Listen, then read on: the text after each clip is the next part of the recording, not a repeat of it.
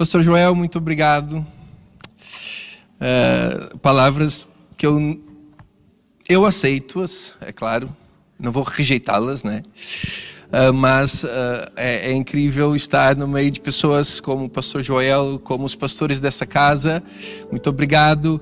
Uh, vocês são a inspiração e se eu tenho me tornado aquilo também que estou a me tornar é porque me espelho muito em vocês. Então é bom que vocês vejam um pouco de vocês em mim.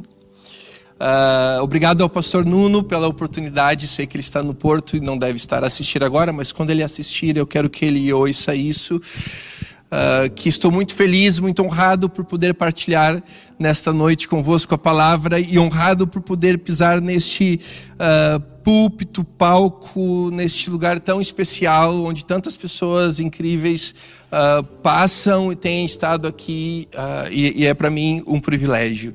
É um privilégio estar convosco como família nessa tarde, é muito bom ver a carinha de vocês todos. Uh, e eu quero partilhar convosco hoje alguma coisa sobre a família. Nós estamos no mês do Natal e Natal é a festa da família, não é? No Natal as pessoas que estão longe de casa vêm para perto, aqueles parentes que não vemos o ano todo, uh, vamos comer filhoses com eles uh, no Natal e, e, mais algumas coisas. Então eu quero falar um pouco sobre a família. Aí eu quero ler convosco um texto que está lá no livro, no, no Evangelho de Mateus, no capítulo 1. Quero falar um pouco sobre a família de Jesus. Está lá em Mateus, o texto que eu quero ler está em Mateus, no capítulo 1, e o versículo 1 vai ser projetado ali na tela. Uh, este texto, uh, bem simples, mas este versículo ele resume o livro todo uh, de Mateus. Esse, Mateus, é, é, esse versículo dá a tônica daquilo que vai ser o Evangelho de Mateus. E o texto diz, em Mateus capítulo 1, versículo 1, que e apresenta o livro de Mateus como o livro da genealogia de Jesus Cristo, filho de Davi, filho de Abraão. Vamos falar um pouquinho sobre genealogia. A genealogia é algo muito importante para os judeus. É? é tão importante que o Antigo Testamento começa com uma genealogia, a genealogia de Adão, o primeiro Adão, e o Novo Testamento também começa com uma genealogia, a genealogia do segundo Adão de Jesus Cristo. E para um judeu, a sua origem, a sua história é muito importante. Nós vamos encontrar alguns textos, alguns capítulos na Bíblia dedicados a isso, a genealogia, a contar a história dos antepassados, a mostrar as origens deste povo, desta nação, da nação dos hebreus. E eu parei para pensar que se eu fosse fazer a minha árvore genealógica, se eu fosse rastrear a minha família e ver as suas origens, ver de onde eu venho, é, quem são os meus antepassados, eu faria um esforço para incluir, para encontrar, para encontrar antepassados dignos para incluir na minha genealogia aquelas pessoas mais notórias. Quem sabe um herói na sua cidade natal, alguém que fez algo de extraordinário no seu país. É? Ah, quem sabe ah, se, os portugueses vão tentar encontrar ah, a sua origem ah, em alguma família nobre do, do período das dinastias, né? das grandes dinastia, dinastias portuguesas. Porque é isso, nós gostamos, nós gostamos de apresentar aquilo que nós temos de melhor. E nós queremos, nós, eu faria, eu particularmente faria um esforço enorme para me lembrar de esquecer todas aquelas pessoas que não são lá tão dignas, que não têm lá uma boa reputação. Mas quando nós olhamos para a genealogia de Jesus, e os judeus não são diferentes de mim, tá bem? Os judeus não colocariam na sua genealogia pessoas de má fama, Tampouco colocaria na sua, colocariam na sua genealogia mulheres. O nome de mulheres jamais entraria na genealogia dos hebreus, dos judeus. Ah, o, o, os judeus, especialmente os fariseus, eles tinham uma oração um bocado interessante que era: agradeço-te, Deus, porque eu sou, não sou escravo, não sou mulher e não sou um gentil. Então, um judeu jamais colocaria uma mulher, muito menos se a tal mulher tivesse uma origem um bocado duvidosa. E nós vamos encontrar na genealogia, mas Deus não faz questão de esconder isso. Deus não faz questão de esconder nada na genealogia de Jesus. Nós vamos encontrar ali em Mateus o nome de quatro mulheres. Nós vamos encontrar o nome da Tamar, vamos encontrar o nome da Raab, e eu vou falando esses nomes e, e, deve algum episódio da vida dessas mulheres, mulheres deve já pipocar aí na vossa cabeça. Vocês lembram algum episódio que hum, essa mulher, hum, essa pessoa não é lá tão especial, não deveria ter entrado aqui na genealogia de Jesus. Ainda mais no Evangelho de Mateus, que é escrito para judeus, é, com a intenção de uh, defender a, o, o facto de que Jesus é o Cristo, Jesus é o Messias. Então não foi boa ideia colocar o nome dessas mulheres. Então a Tamar está lá, a Raabe está lá, a Ruth está lá e a Betseba está lá. Não está lá o nome da Betseba, mas diz que uh, está lá a mulher de Urias, que teve um filho chamado Salomão com Davi. Nós sabemos que o nome dela é Betseba. Se nós olharmos para a história dessas mulheres, essas mulheres têm uma história bem, bem interessante, bem peculiar. A Tamar, ela vai casar-se com um dos filhos de Judá. Está lá no capítulo 38 de Gênesis a história de Tamar. Vai casar-se com o filho de Judá. Judá tem três filhos. Casa-se com o primeiro. O primeiro é um homem mau. Anda segundo os seus caminhos, segundo a sua vontade e morre muito cedo. Deixa Tamar viúva. Havia uma lei naquela altura que dizia que quando um homem morresse sem deixar descendentes, o irmão deste deveria pegar na esposa, casar-se com ela e ter um filho para suscitar-lhe descendência, para que o nome deste homem não fosse extirpado da congregação da nação. Então ela casa-se com o segundo filho de Judá, que também é um homem mau, que também anda segundo os seus caminhos e que também morre cedo, sem deixar filhos. Então Tamar está viúva pela segunda vez, jovem e sem filhos. Mas ainda tem uma terceira oportunidade. Tem lá o terceiro filho, só que ele é muito jovem, o Selá. E Judá promete-lhe que quando Selá for, for adulto, tiver idade para casar-se, ele será dado como marido de Tamar. Entretanto, passa o tempo, Selá cresce, mas Judá esquece daquilo que tinha prometido. Só que Tamar é aquele tipo de mulher que quando as coisas não vão do jeito dela, ela pega nas coisas e faz acontecer do seu próprio jeito. Ela faz justiça com as suas próprias mãos. Tamar é o símbolo do ser humano que, quando se sente machucado e ferido, não pensa duas vezes para machucar a quem o feriu. O que ela faz? Ela disfarça-se de prostituta, põe-se na estrada e quando encontra o seu sogro Judá, deita-se com ele e fica grávida. A lei dizia também que uma mulher que não fosse casada, que engravidasse, deveria ser apedrejada. Judá toma logo providências para que Tamar seja apedrejada. E ela vai dizer: Vocês não podem me apedrejar. O pai do meu filho é o meu sogro.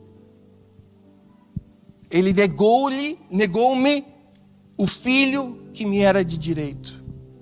Então, Tamar, ela deita-se com o próprio sogro para fazer justiça com as suas próprias mãos.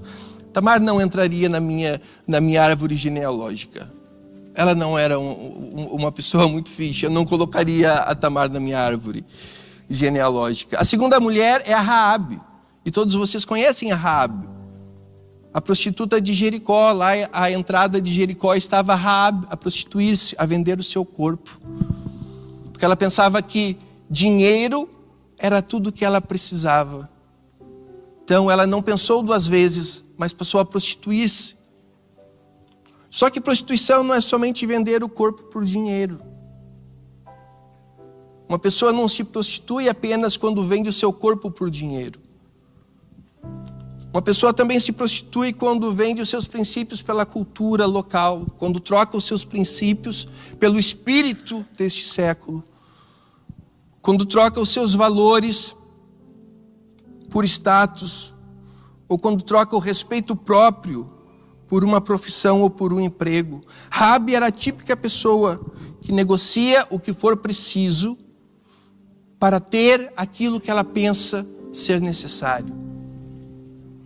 Rabi também não entraria na minha árvore genealógica, mas Deus não escondeu Rabi. Deus permitiu que Rabi entrasse na árvore genealógica de Jesus. Ruth, vocês vão dizer, mas Marcos, o que tem de errado com Ruth, tão querida? Tão querida, Ruth. O que, que há de errado com a Ruth? A Bíblia não vai dizer que Ruth fez coisas más, da mesma forma que a Tamar e, e, e a Rabi. Mas Ruth vem de uma origem incestuosa. Ruth era moabita, e vocês sabem quem era Moab. Moab era o, era o filho mais velho de Ló, que Ló tivera com a sua própria filha depois de ser embebedado por ela. Ruth é conhecida como Ruth a Moabita. A sua origem, ela tinha vergonha da sua origem. Ruth é uma pessoa, significa, representa aquelas pessoas que têm vergonha das suas origens, vergonha dos seus antepassados. Mas Ruth também está lá na genealogia de Jesus. A Betseba está lá na genealogia de Jesus. E nós podíamos ir adiante nessa história, pegar, a, pegar Abraão, pegar cada personagem da genealogia de Jesus, todos eles tinham coisas muito esquisitas na sua vida. Mas Deus não faz questão nenhuma de esconder.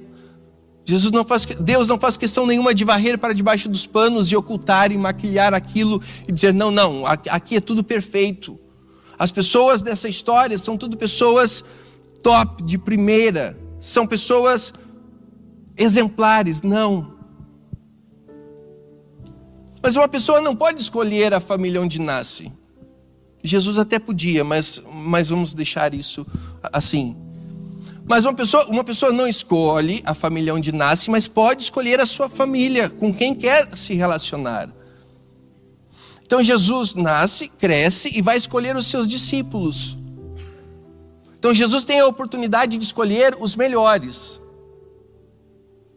Jesus tem a oportunidade de escolher a tipo aqueles mais proeminentes, aqueles cidadãos com a moral mais ilibada, com a conduta mais correta. Jesus tem a oportunidade de escolher homens perfeitos.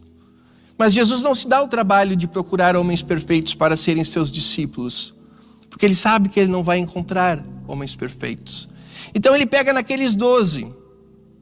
E se nós formos olhar para a vida daqueles doze, nós vamos ver também que há muitas coisas esquisitas neles.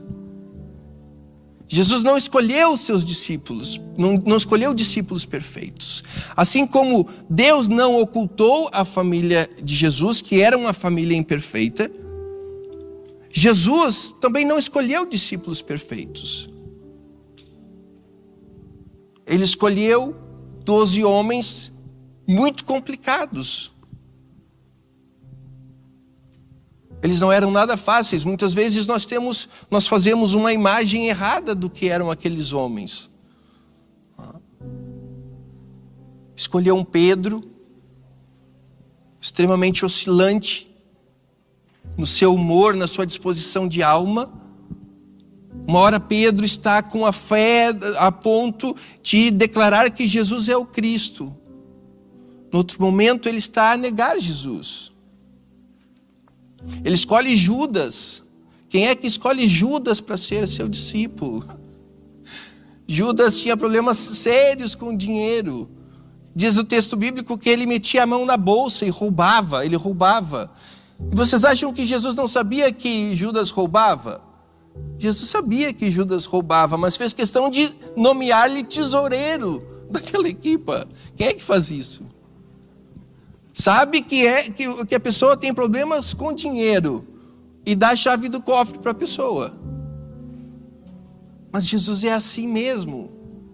Jesus conhece a natureza humana, ele não tem ilusões a respeito daqueles doze. Jesus sabe que eles são falhos, que eles vão falhar. Porque, mas por que, que Jesus os escolhe? Porque Jesus não está procurando pessoas perfeitas. Jesus está a formar uma família. Porque é isso que aqueles doze são. Aqueles doze discípulos são família de Jesus. Vocês lembram de um episódio em que Jesus está numa casa, lá em Marcos 3, e a casa está cheia, não é uma casa tão grande como essa, não tem lá 300 pessoas, é uma casa pequena, mas está cheia. E a família de Jesus desce da, vem até aquela casa para levar Jesus para casa, para levar Jesus de volta para o seio familiar, para o núcleo ali das cinco pessoas que eram a família de Jesus. E eles param a porta porque não tem como entrar, a casa está mesmo cheia. E alguém chega para Jesus e diz-lhe: Estão aí na porta a, a, a tua mãe e os teus irmãos.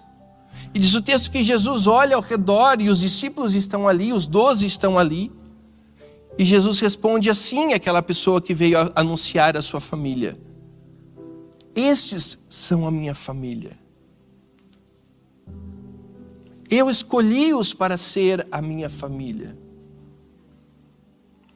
Eles são imperfeitos? São imperfeitos.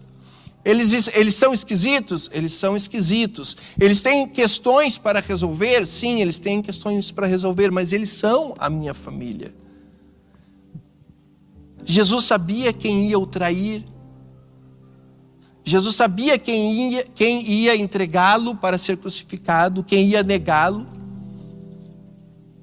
Jesus conhecia o ego daqueles homens. Lembram de um episódio que Jesus, eles estão a caminhar e Jesus escuta, ouve-os e eles estão a discutir entre si quem é o maior entre eles.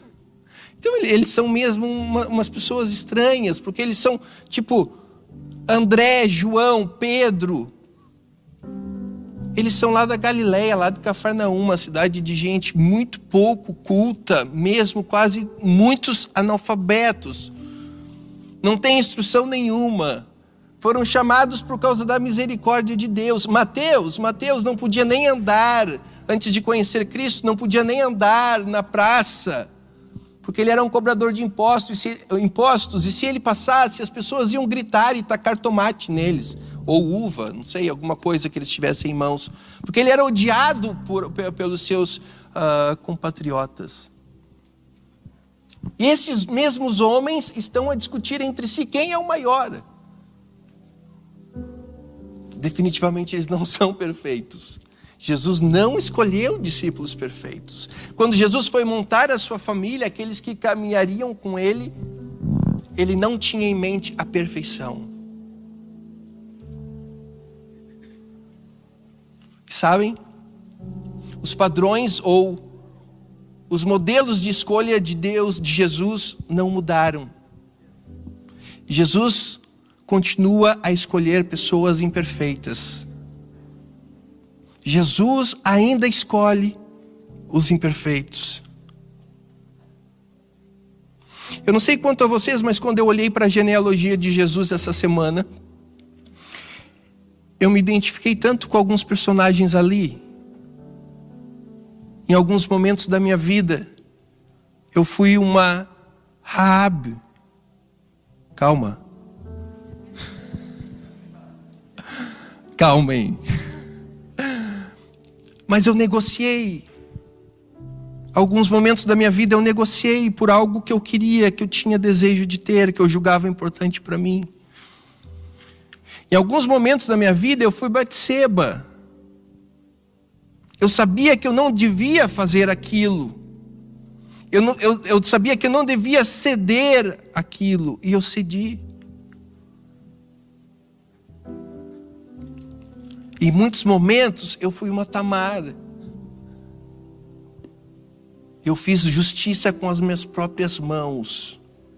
Eu machuquei pessoas. Porque essas pessoas não me deram aquilo que prometeram.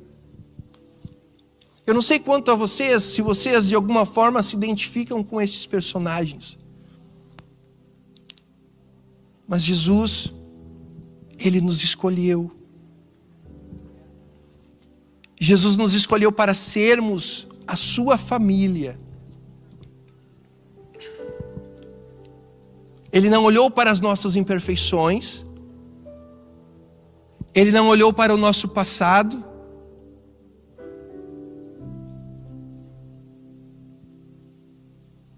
ele simplesmente nos escolheu.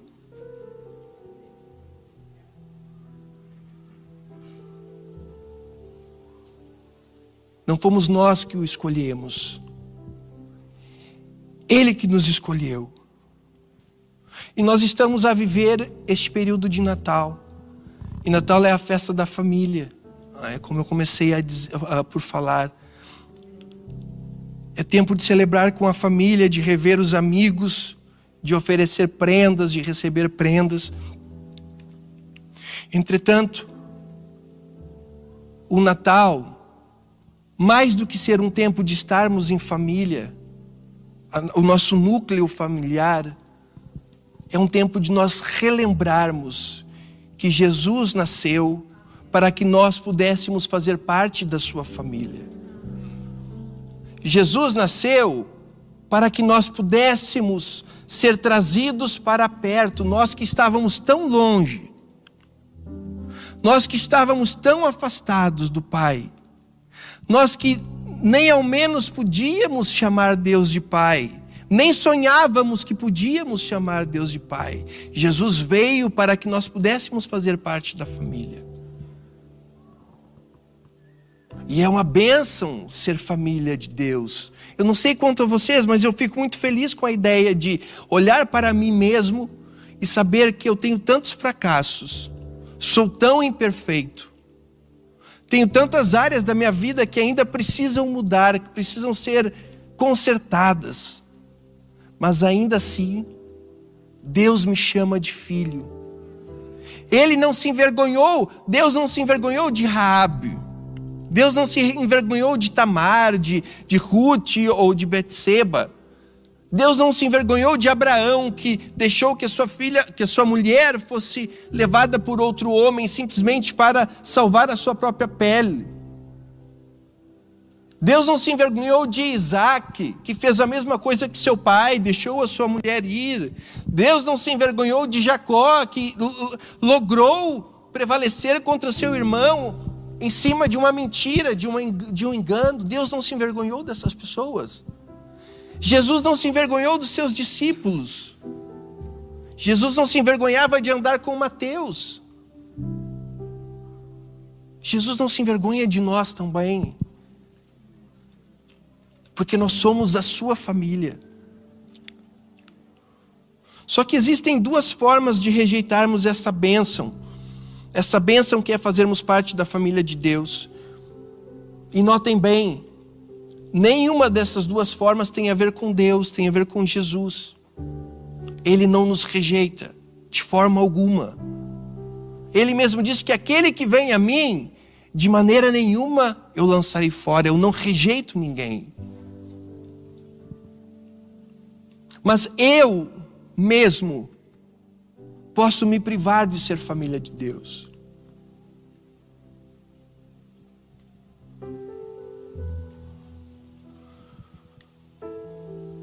Eu posso, eu posso vir à igreja, eu posso ser como aquela multidão que seguia Jesus.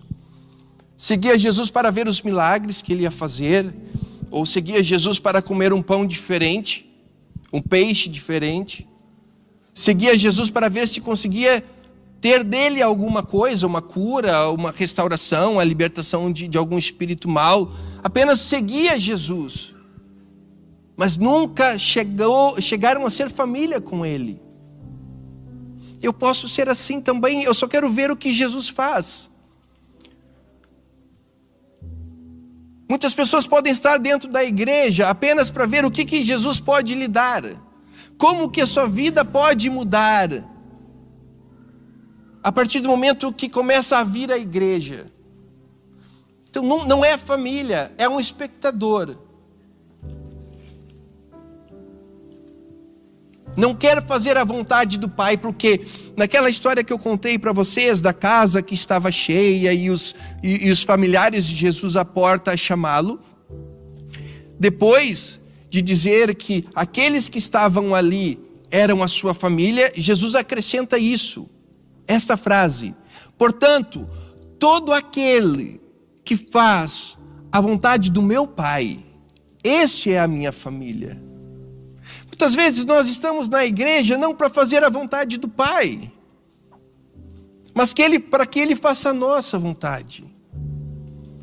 Não para saber aquilo que está no coração do Pai, mas para que o Pai saiba aquilo que está no meu coração. Eu nunca então chego a ser família com Jesus, porque eu não estou interessado na vontade do Pai. Eu quero buscar a minha vontade. A outra forma, ou a outra possibilidade de eu não ser família com Jesus, é deixar que os outros me impeçam de ser família com Jesus. É permitir que os outros me afastem de Jesus. Os outros pessoas, as outras situações da vida, as outras possibilidades. Lembram-se do jovem rico que foi ter com Jesus e perguntou: Mestre, bom mestre, o que eu faço para ter a vida eterna? E Jesus diz para ele lá os mandamentos, vá, né, honra teu pai e a tua mãe, faz isso, faz aquilo. E ele disse: Olha, eu tenho feito tudo isso desde a minha mocidade. E Jesus diz: Então vai, vende tudo que tu tens e vem e segue-me. Tu já estás mesmo perfeito, tu já cumpres toda a lei. Só falta deixar as tuas coisas para trás e seguir-me. E diz o texto que ele afastou-se triste porque era uma pessoa muito rica. Ele não queria ser família com Jesus. Ele queria apenas acrescentar Jesus à sua lista de bens. Ele, só, ele gostava das coisas que Jesus falava. Então ele gostava das frases de Jesus. Jesus tinha umas sacadas incríveis. Jesus respondia umas coisas que as pessoas nem tinham perguntado, né? Então ele queria apenas uma frase de efeito para colocar no story do, do, do Insta. Mas ele não queria ser família com Jesus, ele deixou que a sua riqueza o impedisse de ser família com Jesus. Nós não podemos deixar isso acontecer. A própria família de Jesus, a Maria e os irmãos de Jesus, queriam impedir Jesus de cumprir a vontade do Pai. Jesus estava ali a reunir os filhos que estavam distantes e lá fora estavam Maria e os irmãos de Jesus querendo arrastar Jesus de volta para sua casa, impedi-lo de cumprir a sua missão. Nós sempre vamos ter uma pessoa, ou duas, ou muitas pessoas, ou muitas coisas na nossa vida, muitas possibilidades para abandonarmos Jesus, para deixarmos de fazer a vontade do nosso Pai. Oportunidades para abandonar Jesus nós sempre vamos ter. Oportunidade para negar Jesus, nós vemos que, que, que, que existem aos montões. Mas nós não podemos deixar que pessoas, que coisas, que bens nos roube este privilégio que é sermos família de Deus. Não deixes que ninguém te prive de viver essa família no seu máximo potencial com todos os teus dons, com todos os teus talentos. E sabem?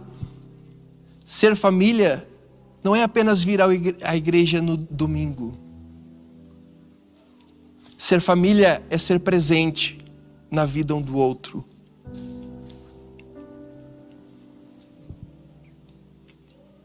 Ser família é mandar uma mensagem. Ser família é dizer: Eu estou com saudades. Ser família é dizer: Eu pensei em ti, logo orei por ti. Ser família é pensar: Tu vais viajar, toma aqui uma oferta.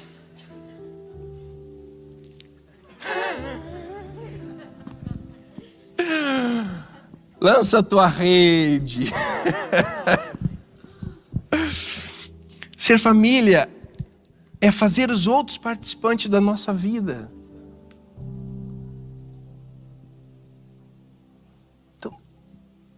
Não te prives de ser família com as pessoas que estão aqui.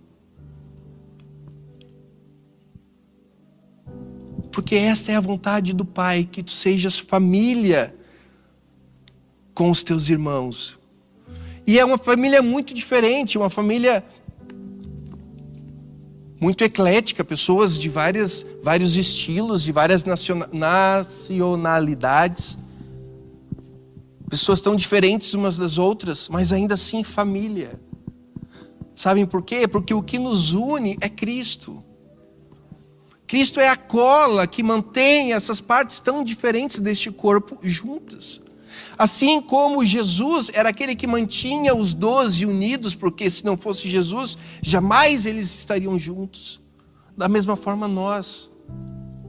O que nos mantém unidos é o amor de Cristo. O amor que é o vínculo, o amor é, é, o vínculo, é aquilo que faz a conexão, é o vínculo da perfeição. O amor pega tudo que é diferente e coloca junto, a funcionar de forma perfeita. Só o amor é capaz de fazer isso. Então não, não te prives de ser família. Muitas pessoas se afastam da família, estão com a família apenas uma vez por ano no Natal. Ou então estão em casa, mas não desfrutam da família. É o caso do, do filho mais velho do, da parábola do filho pródigo, estava dentro de casa, e não desfrutavam da companhia do pai, não desfrutavam, não, eram, não era família com o pai. Então não sejas um filho pródigo, não sejas um filho mais velho dentro da tua própria casa, tendo o pai ali, tendo os bens do pai ali, tendo a família ali, ainda assim não desfrutas da família. Fecha-te no teu mundo particular. Há também aqueles que se afastaram e foram para longe do pai como o filho mais novo. Vocês sabem que essa parábola é muito interessante.